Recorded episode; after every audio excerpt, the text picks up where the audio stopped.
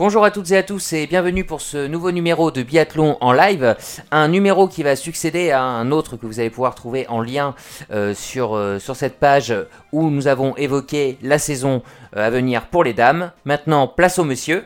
Autour de moi, on change pas une équipe qui gagne. Marine, Romain, Emeric sont là, ça va?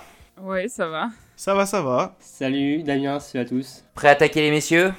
Bah après, ouais. Je suis dans les starting blocks, Ouais. dans le portillon de départ. Peut-être la première. Ok, ok. Bon, alors place aux messieurs donc pour ce preview de la nouvelle saison. Au sommaire, Johannes Beu est-il le grand favori à sa propre succession? Notre avis et ses potentiels rivaux. Nous nous interrogerons ensuite sur la saison de nos, de nos bleus. Peut-on dégager un potentiel chef de file? Le troisième thème de cette émission nous amènera à nous poser une question afin de savoir quel athlète ou quelle nation peut mettre fin à l'hégémonie franco-norvégienne de ces dernières saisons. Et bien sûr, on finira en beauté par les pronos de la rédaction. Jingle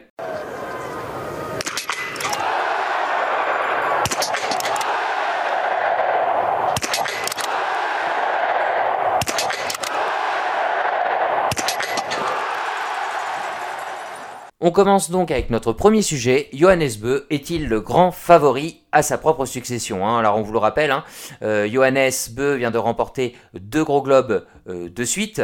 Il est l'ultra favori sur le papier pour en remporter un troisième. Est-ce que c'est également votre avis, les amis? Honneur aux dames. Honneur aux dames. Eh ben, oui, je pense que, que effectivement, c'est le grand favori à sa propre succession, d'autant plus que que Martin est parti et comme il nous a montré l'année dernière, même avec deux étapes en moins euh, pour marquer des points, euh, voilà, il a remporté euh, le gros globe euh, avec avec brio, même si ça s'est joué jusqu'à la dernière course. Donc je pense que oui, c'est le grand favori. Mm, C'est sûr que aussi, pour moi, il reste dans la lignée de ces deux saisons au même niveau. Je vois pas forcément qui pourrait l'atteindre. En plus, on sent qu'il progresse d'année en année encore. hein. Alors que sur le ski, est, bon, est- c'est une fusée. hein. Et sur le tir, il devient encore de plus en plus régulier. hein. Il était la saison précédente à 89%. Il était à 85% la saison précédente. Donc on sent qu'il devient de plus en plus un, un biathlète complet. Et euh, je vois mal, en tout cas, s'il y a, là, il va toujours maintenir ce niveau de performance qu'il avait. euh, comment quelqu'un pourrait le l'embêter, en tout cas le, le détrôner. Ouais, Il y a, il y a peut-être Quentin qui pourra l'embêter un Mm. peu plus que la saison passée, mais de là à aller jouer le gros globe, Ah ça si. risque d'être encore euh, peut-être un peu. euh, Enfin, ici, il va être son plus gros prétendant à la victoire euh, finale, Mm, mm. mais je- il- pour moi, il a encore un petit cran au-dessus de, de Johannes.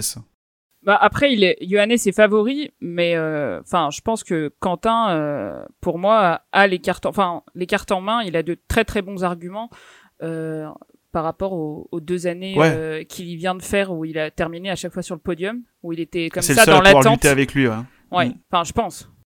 Oui. Après, oui. c'est son le problème, c'est ça, ce que disait Romain tout à l'heure. S'il est à son niveau, Johannes, c'est qu'on l'a vu, c'est-à-dire que pour moi, un Johannes à 10 sur 10, ou un 20 sur 20, ou tout ce que vous voulez, c'est un Johannes qui gagne, quoi. Je, j'ai Ouais. du mal à imaginer même un grand Quentin euh, pouvoir. euh, En fait, pour moi, les- les- ses rivaux pourront gagner uniquement s'il ouvre la porte. Euh. Beu. Si- S'il n'entrouvre pas la porte, ça sera quasiment impossible d'aller chercher. Alors, c'est aussi le- toutes les joies du biathlon, hein, d'être régulier. euh, Il y a des. C'est d'ouvrir la Non, mais porte, bien sûr. le oui, garage, non, mais bien, comme dirait oui, les voilà, chevaliers. c'est ça. Il y en a. Oui, c'est ça. C'est ça, c'est ça. Donc, euh, sinon, ça serait pas un sport aussi intéressant. Mais voilà, bon, je reprends vraiment l'argument de Romain. Euh, Johannes Beu à son niveau.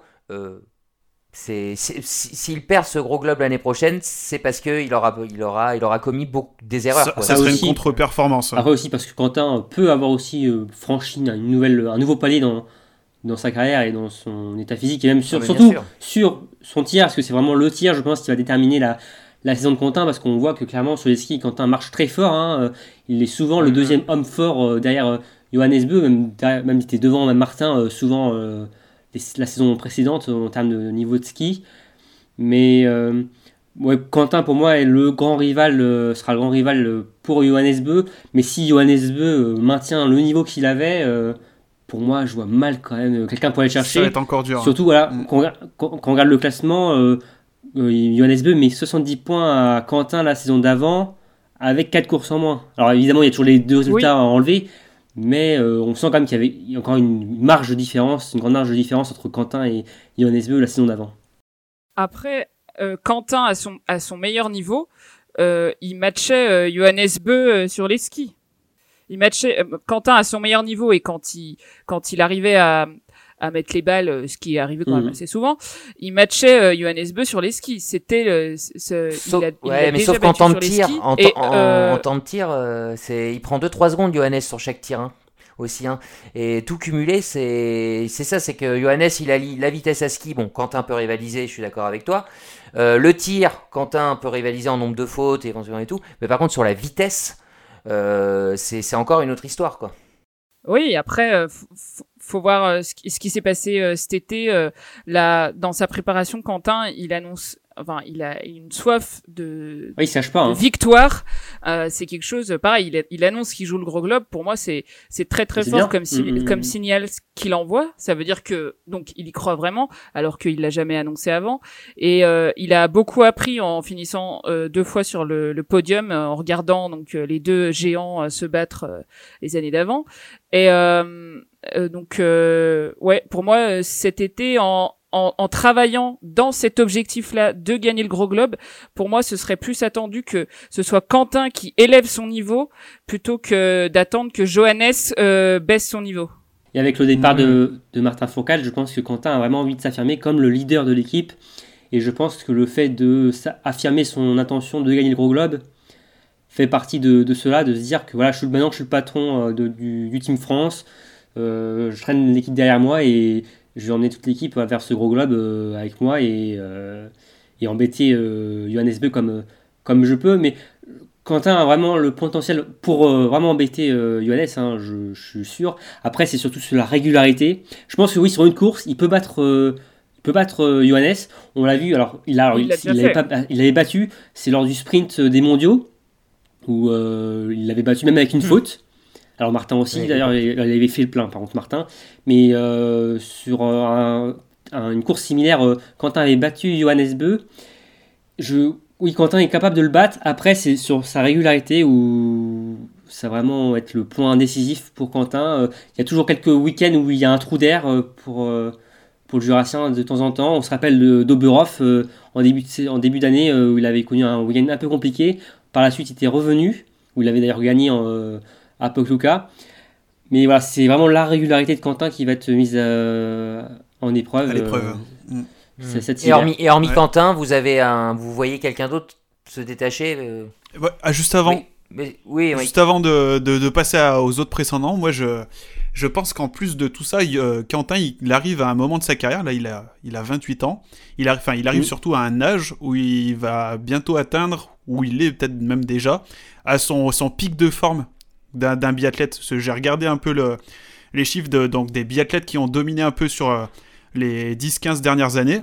Un Tariebeu, ça, il, a, il a été en, en capacité à jouer avec les tout meilleurs depuis ses 22 ans jusqu'à maintenant, il en a 32. Johannes, depuis ses 22 ans, pareil, il, il- il- est là dans la course au général.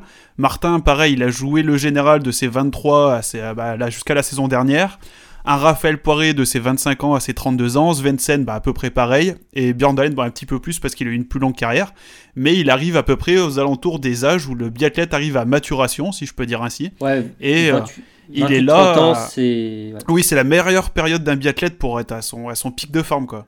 même d'un même souvent d'un sportif court. hein. C'est souvent l'âge de la maturité sportive, Oui. euh, physique, euh, C'est l'âge de la pour, maturité. euh, hein. différents sports, mais Donc euh, c'est la, c'est l'année, euh, je pense, euh, c'est une année très, une année charnière pour euh, pour Quentin s'il veut aller vraiment matcher avec avec Johannes. Oui, non, mais c'est c'est certain, c'est certain. Les- Et ap- après, on a, oui, on a du, on a du mal à voir qui d'autre pourrait, euh, pourrait rivaliser. Vous avez, non, vous non plus. Vous avez une, si, une petite idée quand même, un biathlète qui pourrait sortir du lot. Bah si moi j'en vois, alors euh, pour moi il y a vraiment Johannes qui est un cran au-dessus de Quentin. Après j'aurais Quentin un tout petit, du coup donne un pas ton prono. Et encore un cran, un cran en dessous. Non, j'aurais, j'aurais, je vais avoir trois biathlètes pour moi qui, qui vont se, se battre pour la troisième place. Je vais avoir deux Norvégiens, donc euh, Tarier, qui je pense va encore faire une grosse saison. Et j'aurai Christiansen. Je, c'est une, je sais pas, c'est une intuition. Je le trouve de plus en plus rapide sur les skis. euh, au tir, bon, sa moyenne n'est- se- s'améliore pas forcément, mais je le sens de mieux en mieux. Et je pense qu'il a une carte à jouer pour le podium. Et le troisième que je verrai à la lutte, ça serait euh, enfin capable de rivaliser euh, sur, euh, sur euh, pas mal de courses, ça serait bah, Emilien. Quoi. Mhm, On l'a vu la saison dernière, euh, il commence à, à bien bien tourner. Quoi. mhm. Mm. Vous êtes à peu près d'accord avec ça, euh, Euh, Romain, Marine? Ouais. Ouais, ouais, oui, tout à fait d'accord. Euh, pour moi, euh, il y a bon Johannes, en dessous Quentin et en dessous encore. euh, euh, en tout cas, pour la deuxième place, euh, si jamais Quentin ne gagne pas le Gros Globe, euh, ce, ce- ce- ce sera, enfin, et pour moi, il finira deuxième. Quoi. Il y aura, il y aura personne. euh, Ah, Il n'y a aucun doute sur, ça, euh, Enfin, sur les deux premières à places mon euh, avis, générales. hein. après dans le biathlon, on peut jamais savoir, mais pour moi, il y a un gap. Mhm. D'accord, d'accord. Euh, Ouais, moi je. Tariebeu, moi, me m'impressionne. Enfin, je trouve qu'il a une longé- longévité, pardon, euh, qui est assez euh, exceptionnelle. euh, parce qu'il a quand même. Enfin, il a quand même remporté le Gros Globe euh, il y a quand même euh, 10 ans. Ouais. Il a quand même, il a connu quelques soucis de santé. Il a, il a dû voilà, ronger son frein. Et il revient depuis quand même quelques années au devant de la scène. Il est toujours présent. Alors, il n'est pas aussi flamboyant peut-être que ses 22, 23, Des fois. 24 ans. Des fois, il oublie des anneaux de pénalité. Voilà, exactement. En plus, Donc Alzheimer euh, qui guette. c'est passé à la trentaine, des fois, il y a, oui, il y a quelques soucis. Mais euh, moi, je vois Tariebeu, je, je sens qu'on va encore avoir une année bœuf, peut-être, encore, des, des, des podiums, comme on dit. Et euh, ouais, on après- préfère les, les bleudiums. Mais... Attention aussi à Alexander Loginov, on n'en a pas parlé, mais. euh, Oui, c'est vrai. Il peut être là. Alors l'an dernier, il avait tout misé sur les mondiaux, euh, ça avait réussi. Il avait eu quelques soucis de santé euh, avec un- une épaule ou. Oui, je crois que c'est un coude ou une Toujours épaule. son problème de, de coude. De coup, de, voilà, il en a encore eu cet été, hein, il a encore eu quelques problèmes. Mais Loginov a, je pense, le, les moyens aussi de, de faire une belle- très belle saison. Peut-être pas au niveau de Quentin et, euh, et Johannes, mais un beau top 5 pour le russe. Et ouais, Emilien Jacquelin, euh, j'y crois aussi. Ça va être aussi euh, au niveau de la régularité pour Emilien. Maintenant, euh, c'est un homme des, grands jours avec la poursuite des mondiaux, euh, comme il y l'an dernier il a quand même enchaîné, amassé quand même pas mal de podiums. euh, c'était d'ailleurs tous ses premiers, c'était ses premiers podiums la saison précédente. Désormais, je pense qu'il a un succès euh, de- comme objectif d'être régulier sur toute une saison. Ça va peut-être encore être un peu compliqué la, saison prochaine, cette saison. Mais ouais, Emilien, dans, sa progression encore, peut encore gagner quelques places et peut viser, je pense, une place derrière euh, Emilien et euh, derrière Quentin et Johannes. Et Christiansen, non, tu. t'en- tu Christiansen, pas- Ouais, non. 6. Christiansen, c'est un biathlète qui est assez complet, je trouve. Je trouve qu'il est assez complet. Après, euh, qui peut aussi avoir des trous d'air de temps en temps. Euh, Un bon finisseur. un bon finisseur. Je pense que ouais, Christiansen avec euh, Simon Détieux, je les vois bien ensemble euh, derrière aussi euh, avec Alexander Loginov. En embuscade. euh, ouais. ouais, en embuscade, exactement. Pour des petits coups de temps en temps. Mhm. Ouais, non, mais bon, je pense que vous avez pu, plus ou moins bien fait le, le tour hein, de tous ces biathlètes. Un, un biathlète à suivre cet hiver, euh, je sais pas, vous avez pas repéré une petite pépite ou, que- ou quelque chose? Euh, dans les très jeunes, alors, euh, bah, je, moi, je suivrais, je pense, il y a euh, le jeune allemand euh, Fratscher euh, qui a gagné le globe de l'IBU et c'est toujours intéressant de, voir euh, ce que les vainqueurs euh, des globes de l'IBU font sur le circuit Coupe du Monde. C'est un des rares jeunes Allemands, puisque finalement tous les Allemands qui sont en équipe ne sont pas si jeunes que ça entre guillemets. Ouais. Oui, j'ai noté un peu les âges. Parmi les jeunes, en fait, euh, allemands, euh, bah, mais il est plus si jeune que ça. Il a quand même 26 ans. Il a un an de plus que qu'Emilien. On a Ouais, Philippe voilà. Horn aussi qui a un an de plus qu'Emilien. Johannes Kuhn, euh, on, croyait, on croit, enfin beaucoup de gens croient qu'il est jeune, mais il a déjà quand même 29 ans. Après, t'as bah, t'as les. Navrat, Les- Horn, pareil, c'est pas, ils sont pas jeunes. Ouais, après les vrais jeunes, t'as Dominique Schmuck, là, la, la Oui. sensation, celui qui a remporté Oui, oui. là, le titre du sprint national cet été, à, On s'en- à la grande On surprise ne de beaucoup pas de monde. encore. euh, Et puis, ouais. Et puis après, t'as as les plus vieux, t'as Lesser, bon, euh, il est plutôt sur une fin de carrière. Schemp, on sait pas s'il va revenir. Doll, Dol, bah, il, a, il, a, il a quel âge déjà? Doll, il a 30 ans.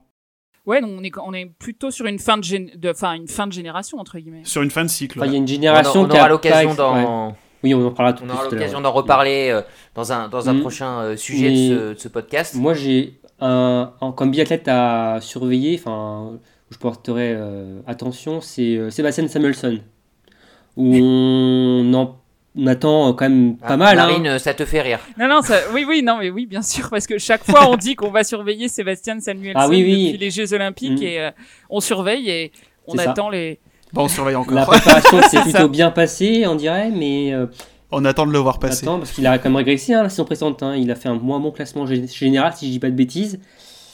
Et, euh, Ouais, il finit 28ème. mm, Donc, euh, ouais, on attend beaucoup. Euh, la Suède attend beaucoup, j'imagine aussi. euh, Björn Ferry, mais pas trop d'attente euh, quand même sur lui. hein. Il a dit que s'il faisait un top 15 euh, au général, ça serait déjà pas mal. Après, euh, Samuelson, il est, il est jeune, donc il a encore le temps de franchir des paliers. Donc, mais après, euh, une, voilà. une carrière de, de haut niveau est quand même courte hein, aussi. on- C'est une Bah, il est de dizaine d'années. 96, euh, Samuelson. Ouais. 97. 97. Ah oui, donc euh, il a l'âge de Davidova, donc on Ouais. a Ouais. encore le temps de, Après, de le, voir. le euh, problème, c'est qu'on n'a pas l'impression qu'il progresse, quoi. On ne voit pas progresser. Oui. on- C'est ça aussi qui Oui, est un peu dérangeant.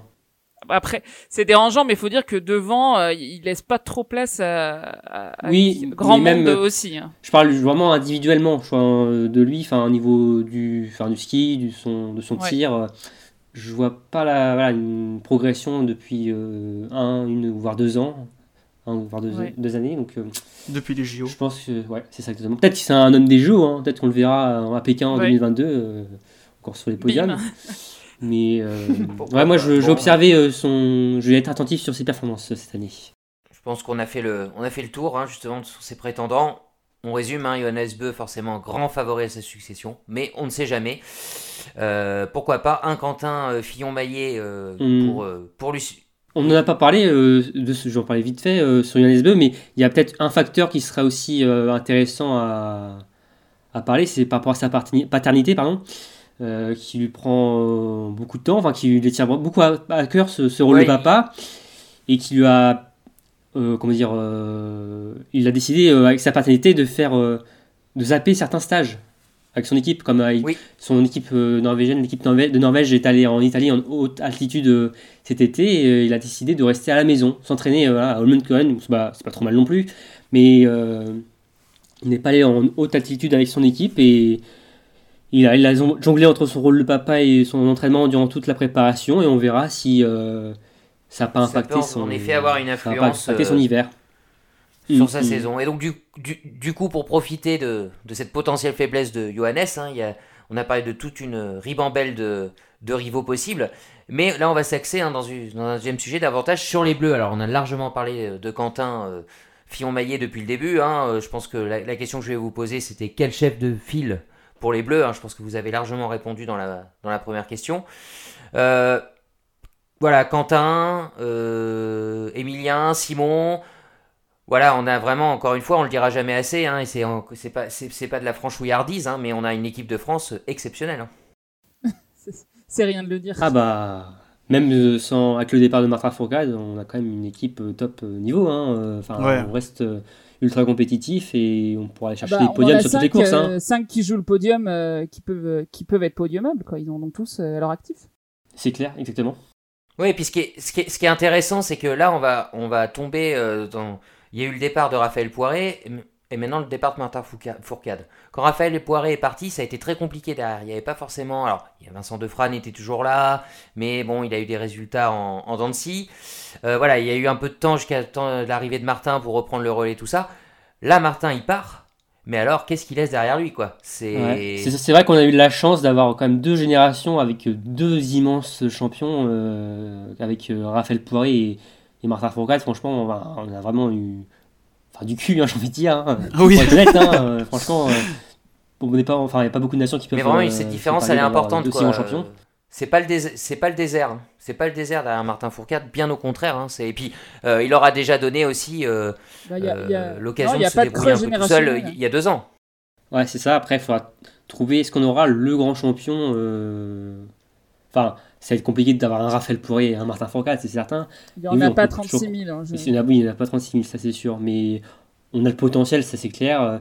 Est-ce que Quentin Fillon-Maillet va prendre, le- il prend le lead, mais est-ce que voilà, il va le prendre pour quelques années et euh, devenir euh, même le patron de, du biathlon? Est-ce qu'un Emilien Jacquelin va, bah, qui est plus jeune, donc euh, qui va reprendre le lead ensuite euh, Enfin, c'est ouais, on a une grosse équipe et à voir. Maintenant, après, si on aura un, un biathlète, un Français qui aura l'étoffe d'un grand champion, enfin, qui a été euh, dans, dans les traces d'un Raphaël Poré et d'un Martin, Martin Foucault, c'est pas une mission simple, ça c'est sûr.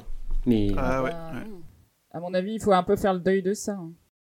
Martin les protégeait un petit peu aussi par sa présence médiatique. Ah bah, euh, c'est sûr que c'est Martin son qui charisme, euh, enfin on va pas faire le lumière. hein. personnage, mais Ça- parce que même l'année où il les laisse un peu tout seul, il y a deux ans, hein, quand il se retire et qu'il fait une saison, bon bah tout était quand même focalisé autour de lui sur ses mauvaises performances aussi entre guillemets, donc euh, ça protégeait aussi les autres. hein. Mm. Mais après, ça, ça a permis au moins aux Bleus de se révéler, je trouve. Enfin, on a eu la naissance Ouais. du groupe, justement. Cette euh, coup de moins bien de Martin, ça a permis au, au groupe France de se révéler, d'avoir un groupe fort et qui s'est poursuivi euh, la saison passée avec un Martin en forme. Et on a vu qu'on a eu la meilleure équipe de tous les temps, j'ai envie de dire, pour, du, côté, enfin, du côté de la France en tout cas.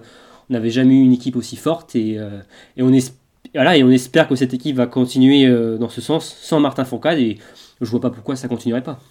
C'était un peu un mal pour un bien en fait. Enfin, Exactement. pas dire que je suis- Mhm. que c'est bien que, que Martin ait eu ce, ce creux de la vague, mais ça a vraiment pu euh, permettre de créer ce collectif France qu'on a eu l'année dernière qui était tout bonnement exceptionnel.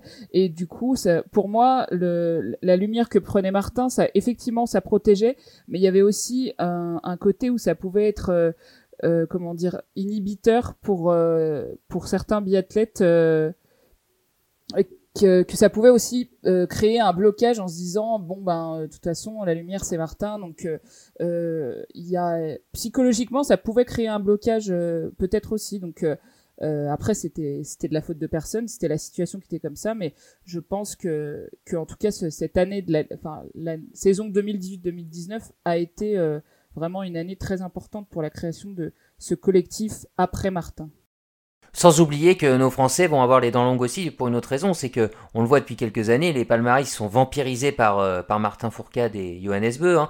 Euh, L'année dernière, ils se partagent les victoires. Euh, il y a deux ans, Martin n'est pas là, c'est Johannes qui bat le record.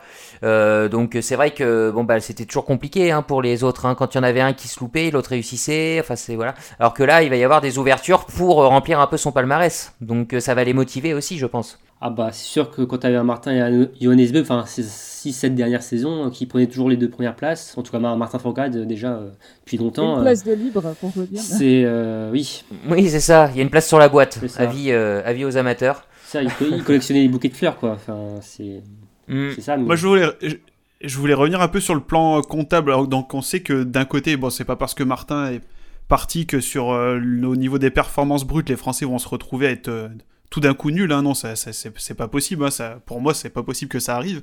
Mais après, sur un plan comptable, si on regarde le, le, le classement de la, de la France au niveau de, de la Coupe des Nations, t'enlèves les points que Martin a rapportés, il, euh, on, va, on va reculer un peu par rapport à la Norvège et le et le- l'écart avec euh, l'Allemagne qui était juste derrière nous va, va se réduire un petit peu. Et sur ce plan-là, je pense que le, le, le- le départ de Martin à la retraite va avoir un impact sur ça. Je pense, je pense que l'impact de Martin il sera surtout senti sur les relais. Ouais, voilà. Je pense Ouais. parce qu'il y a souvent Sur des- le collectif. Ouais, sur le collectif. Il y a, il y a- alors il y a, quand même il y a des, des hommes forts quand même, euh, mais souvent le relais quand même tourne. Il y a des fois un ou deux remplacements, et c'est là je pense que ça va se ressentir ou que la présence de Martin va, va manquer et et Oui, sans qui va être le, le quatrième le homme. quatrième relayeur. hein. Ouais. Mm. Et après, bah, son- faudra- il y a forcément, après, après un départ de Martin Foucault, il y a forcément une transition, une période de transition, c'est obligatoire. Enfin, qu'on le veuille ou non, Oui, enfin, bah oui. il y a forcément Mm. un moment, enfin, faudra passer, faudra, faudra passer par là cette saison, même si je pense, enfin, ça va être quand même intéressant de voir cette équipe de France évoluer sans Martin Fourcade, et j'ai hâte de voir ça, mais oui, je pense que peut-être individuellement, on va peut-être pas forcément voir la différence, mais c'est surtout sur les relais, où peut-être c'est euh, un peu plus flagrant. bah ouais Mais c'est vrai qu'on a vraiment hâte de voir euh, Quentin, notamment dans ce rôle euh, possible de leader, hein, justement. ah voir oui ce il que s'en ça cache donne. pas du tout hein. Voilà, c'est ça, c'est ça. Il est en confiance, euh, il, a, il, il a, il a faim. il a faim. Donc euh, voilà. Quid, euh, quid d'Emilien?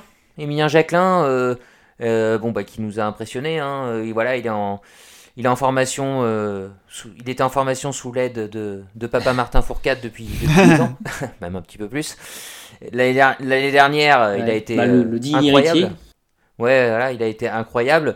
Euh, Qu'est-ce qu'il attend? C'est quoi son stade de progression pour cette année? Vous en attendez quoi? Bah, je disais tout à l'heure, hein, c'est être régulier désormais. Enfin, c'est vraiment être gagnant en régularité. Il a, il a décroché ses premiers podiums, il a décroché sa première victoire sur des mondiaux. Maintenant, je pense qu'il vient, ce qui lui fait rêver, je pense, c'est le, gros globe. Enfin, il y a sans doute aussi les Jeux Olympiques, la médaille d'or. Mais euh, il y a, je pense, désormais c'est le général de la Coupe du Monde. Comme je disais aussi tout à l'heure, c'est peut-être un peu juste cette année encore, peut-être pour rivaliser avec un Johannes ou un Quentin Fillon-Maillet qui sont sur le circuit comme depuis quelques années déjà à présent. Mais voilà, être régulier, je pense que c'est l'objectif d'Emilien de, cet hiver. Et n'oublions pas également Simon hein, Destu, hein, qui reste sur, deux belles saisons également. Donc voilà, peut-être il a un peu plafonné l'année dernière par rapport à il y a deux ans. Est-ce qu'il n'y a, peut-être pas eu une progression euh, entre ces deux années-là? C'est sûr qu'on attend toujours la victoire de, Simon. Hein. Euh, on en a beaucoup parlé, euh, pas mal de podiums. C'est le d'or du biathlon. c'est un peu ça, ouais. Et Simon Dessier, on attend. oui, il sera toujours placé, je pense, dans le, en outsider. Mais ouais. Pour un top 10. Un top 10, ouais. Top 10, top 6. La première victoire, on espère quand même qu'elle viendra parce qu'on sait que ah oui. il a les, il a tout à fait les capacités que ce soit en tir et en ski pour faire euh, pour faire euh, cette performance, pour gagner enfin une victoire sur le circuit. Et euh, ben en fait, il faut qu'il arrive à mettre les deux bout à bout le même jour et que, ça, ça, aille dans son sens aussi au niveau de ses adversaires. Et ben on espère qu'il va qu'il va enfin le faire quoi. Mais remplir le palmarès, hein, c'est un peu ce qu'on disait au début, que ce soit pour, euh, même bon, Quentin a des victoires, euh, Emilien en a aussi quelques-unes, mais c'est vrai que les, les, palmarès, on parle de, de, personnes qui visent des gros globes, des choses comme ça, bon bah on sait que pour gagner un gros globe, euh, c'est au moins 8-10 victoires par saison, quoi. Donc, ou alors... Ou, alors une régularité, alors, genre Dorothée Avireur, quoi. Voilà, voilà, c'est ça. C'est ça, c'est ça. Donc, euh, enfin, en tout cas, chez les hommes, c'est ça depuis, euh, depuis une dizaine ah, d'années. On sort d'un, d'une euh, période où on avait un extraterrestre devant. c'est, difficile de comparer, mhm. enfin, de se. C'est vrai, c'est vrai. Oui, on peut, on peut, comme disait Marine, on peut regarder un peu chez les dames où là, la densité est un peu plus grande. Où, oui, en effet, on n'est pas obligé de gagner non plus. 36 000 victoires dans l'année pour, pour gagner le gros globe. Mais voilà, bah, c'est toutes les interrogations hein, sur cette nouvelle saison. pour être complet, on n'oublie pas également, hein, donc au niveau de, au niveau de l'équipe de France, euh, Antonin Guigodin. Ça, enfin, on l'a senti un peu décalé par rapport à l'équipe de France la saison passée, où tous les autres euh, enchaînaient les podiums. Euh, on se rappelle de ce, cet individuel à Oxford où les Français avaient fait quadruplé et Antonin était à, était à côté. Enfin, il observait ses copains, il observait ce podium. Mais ouais, on espère que Antonin voilà, pourra de nouveau enchaîner les bonnes performances. Fabien Claude également. Décrocher un top 10. Décrocher un top 10. Ouais, voilà, on n'oublie pas le, prometteur Fabien Claude, hein, qui a fait une très belle saison aussi l'année dernière. Bon, un peu perturbé pour euh, mm. des bah, Qu'il a perturbé, mais qui lui a au hein. final euh, permis, euh. certainement, hein, qu'il a été bien aidé par une étoile là-haut pour emporter, pour décrocher son premier podium. Il a trouvé la rage au plus profond de lui, ouais. Mm. C'est bien sûr. Qui a un très très bon potentiel. Ah oui, c'est son gros point fort. C'est maintenant c'est ah la régularité sur le pas de C'est comme beaucoup pour, pour beaucoup, hein, de toute façon. Et on observera aussi euh, les premiers pas de, de Martin. Petit nouveau. Martin remplace un autre. Mini Martin. Martin Peria Bottonnet. C'est une obligation de l'équipe de France. C'est ça, c'est signé, c'est dans le contrat. C'est une prérogative. Et il avait terminé sur le podium d'IBU Cup, si je dis pas de bêtises, Emmerich, euh, il a fini troisième, hein, je crois, au général. Troisième, ouais. Et qui devait faire ses premières courses de Coupe du Monde à Oslo la saison passée, mais qui malheureusement, bon, ça a été annulé pour la raison qu'on connaît, mais qui fera quatrième, donc. Quatrième. Quatrième Ah oui, quatrième. Oui, excuse-moi, je, me suis trompé, c'est quatrième la saison dernière. Quatrième, ok. Donc au pied du podium du Cup. Et donc qui fera donc, ses euh, premiers pas en Coupe du Monde cette, à Concharty dans quelques jours. Et euh, on a hâte aussi de voir euh, ce qu'il vaut et comment il pourra aussi s'intégrer dans, dans, cette équipe. avec également, voilà, on sait que derrière, il y a un certain Emilia Claude aussi qui tape à la porte. donc il y a du beau monde. On a, on a des beaux jours devant nous avec cette équipe. On va pas, on va pas s'en plaindre hein, de ce potentiel euh, bleu. Non, il y a, y a, une génération euh, qui se renouvelle, il n'y a pas de souci. Hmm. Que ce soit chez les hommes ou chez les dames. Hein. Oui. on a fait le point sur les, les grands, le grand favori, ses potentiels rivaux, sur les bleus. On a quand même beaucoup parlé du coup de français et de norvégiens, mais alors derrière, hein, ça sera le thème de notre troisième sujet, qui qui pour mettre fin à cette domination qui est totalement écrasante chez les hommes, l'année dernière on l'a vu. Euh, je sais pas, Là, on a parlé un peu des Allemands tout à l'heure, on n'a pas, trop, pas trop détaillé. Emmerich, euh, est-ce que tu penses à, cette nation-là en particulier? Tout à l'heure, oui, je disais les Allemands qui vont sûrement se rapprocher un peu de la France au, classement des Coupes des Nations, parce qu'ils étaient juste derrière nous en fait la, la saison dernière. Et là, cette année, je pense qu'avec du coup le départ de Martin, les points qu'il a portés, ça, il risque de, se rapprocher un peu de nous, mais je pense qu'on n'a quand même pas non plus de soucis à se faire pour rester la deuxième euh, nation, la deuxième meilleure nation de, de, la Coupe du Monde. Après, bon, la Russie, franchement, j'y crois pas du tout. C'est à part Loginov derrière, ça fait que de se renouveler dans tous les sens avec Eli- des jeunes. Eliseev avait fait une petite une saison, enfin un bon début de saison. Après, il s'est un peu. Ouais, on a, on a Babikov qui a été mis de côté quasiment toute la saison dernière, Ouais. alors que lui-même savait pas pourquoi, c'était le bordel et tout. L'Autriche, bon, mais, euh, il y a Landertinger qui est a parti à la retraite. Félix Leitner. euh, mm. Bon, on a Leitner et, et Eder en, en chef de file, les deux, quoi, mais bon, ils sont que deux à être vraiment à surnager. Les Tchèques, Ouais, les bah. Tchèques, euh, on sait qu'ils ont une nation assez, assez Les- vieillissante, mais il y en a, on a des nouveaux qui Les arrivent. Tchèques sont loin, ouais, Schlesinger en plus est parti à retraite, l'Italie, euh, franchement, je- j'y crois pas Il y a non le plus. jeune euh, Jakub, euh, que je sais pas comment ça se prononce, là, Svetsky. Streski, ouais. ouais. Voilà, lui, euh, je pense que faut. Enfin, on, on pourra l'observer un peu de près parce qu'il est euh, assez prometteur, mais bon, euh, pas euh, tout de suite venir embêter euh, non, ce qui se passe pas devant, encore, ouais. bien sûr. Ouais.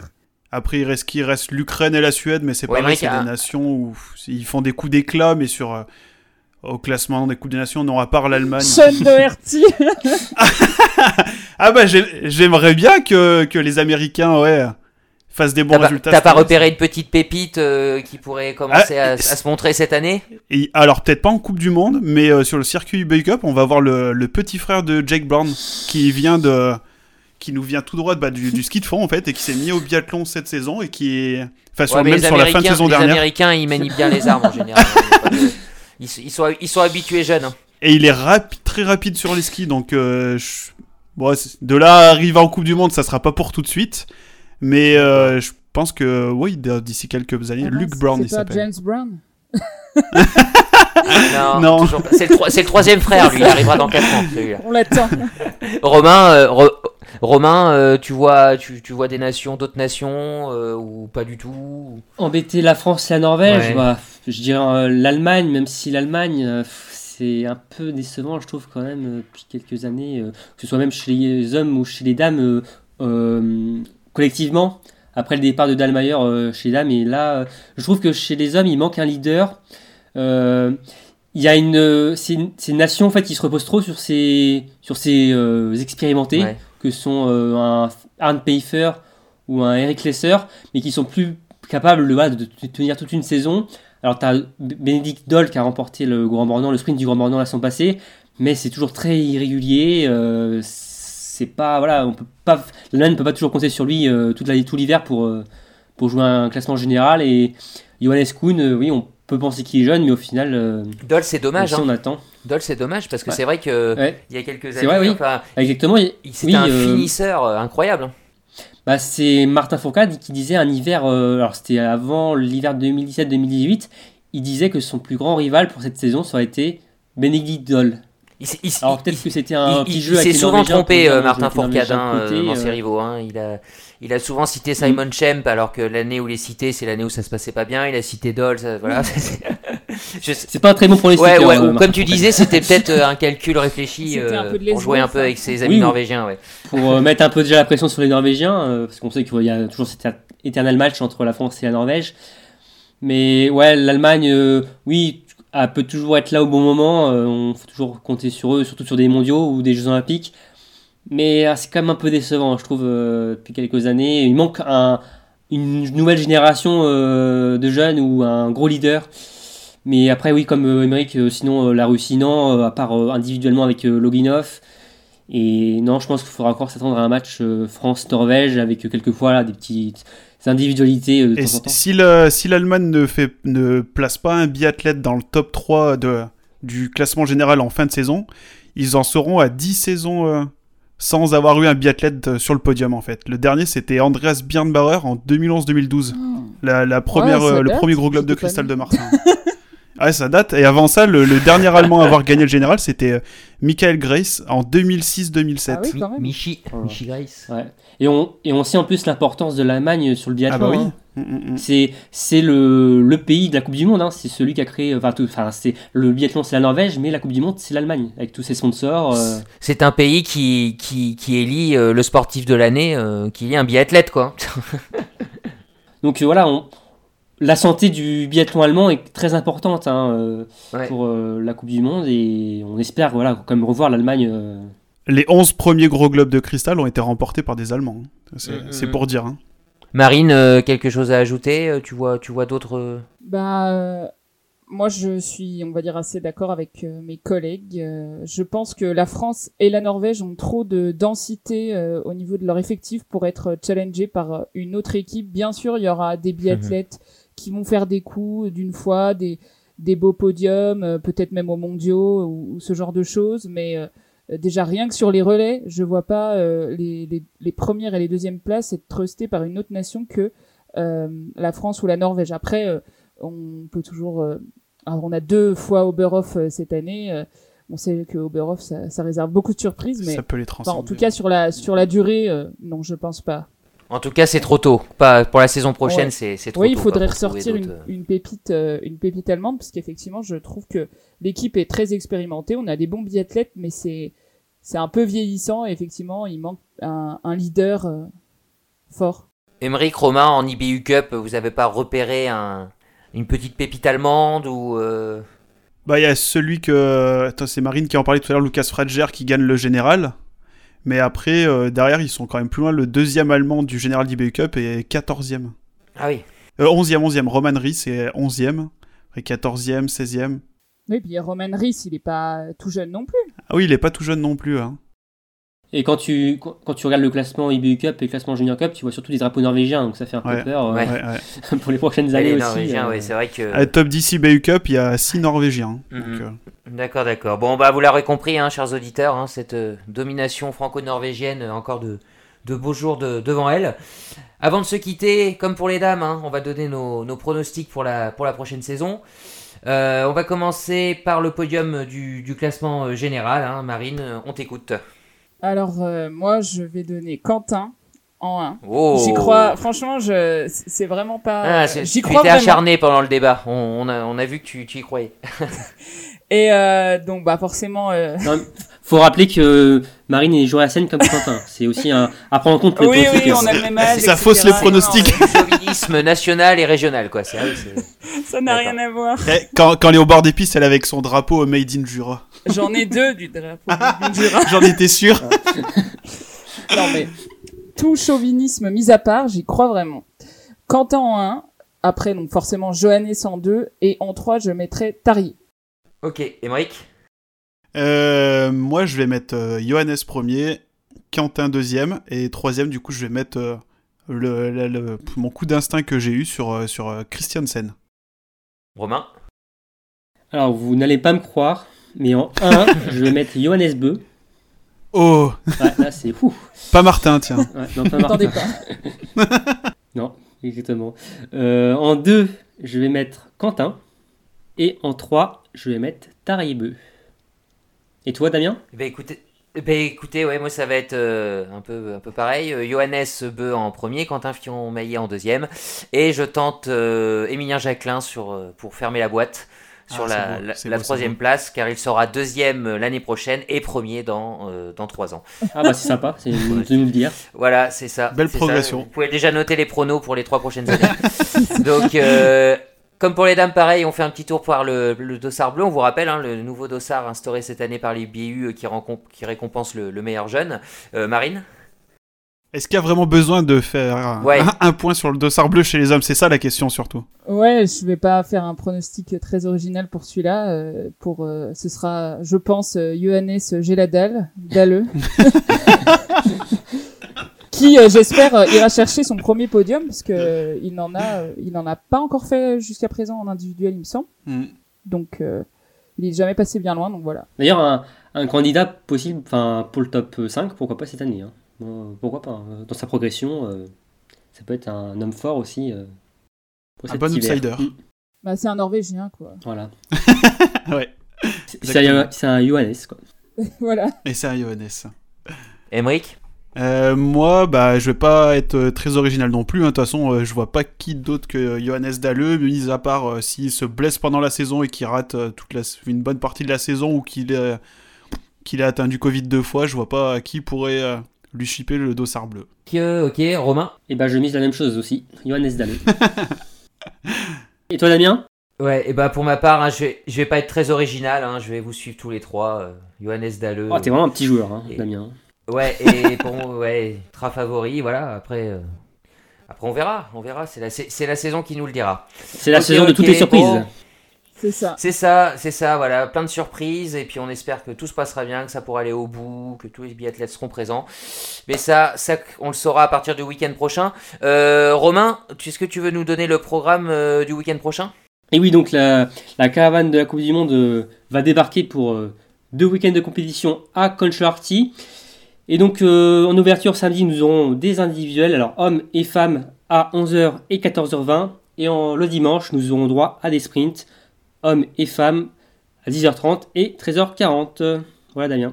Ah oui, une, individuelle, un individuel pour débuter la saison, Oui. c'est un peu Ah raide. bah là, on attaque tout de suite dans le, dans le vif du sujet. Hmm, en effet. Ok, ok, bah on a, on a hâte d'y être hein, euh, au week-end prochain pour cette ouverture euh, de la saison. Encore merci à toutes et à tous de nous avoir euh, écoutés. Euh, N'hésitez pas, hein, comme d'habitude, à nous laisser vos commentaires, euh, vos impressions, à liker, partager sur les différents, euh, différents réseaux.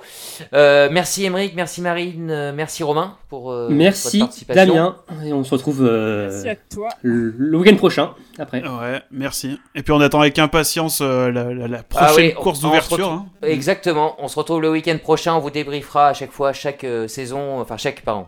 Oui, la saison forcément, mais chaque week-end de Coupe du Monde à travers un, un petit format pour faire le, le bilan de- du week-end Un de compétition. Allez, ciao à tous et prenez soin de vous. Salut Salut.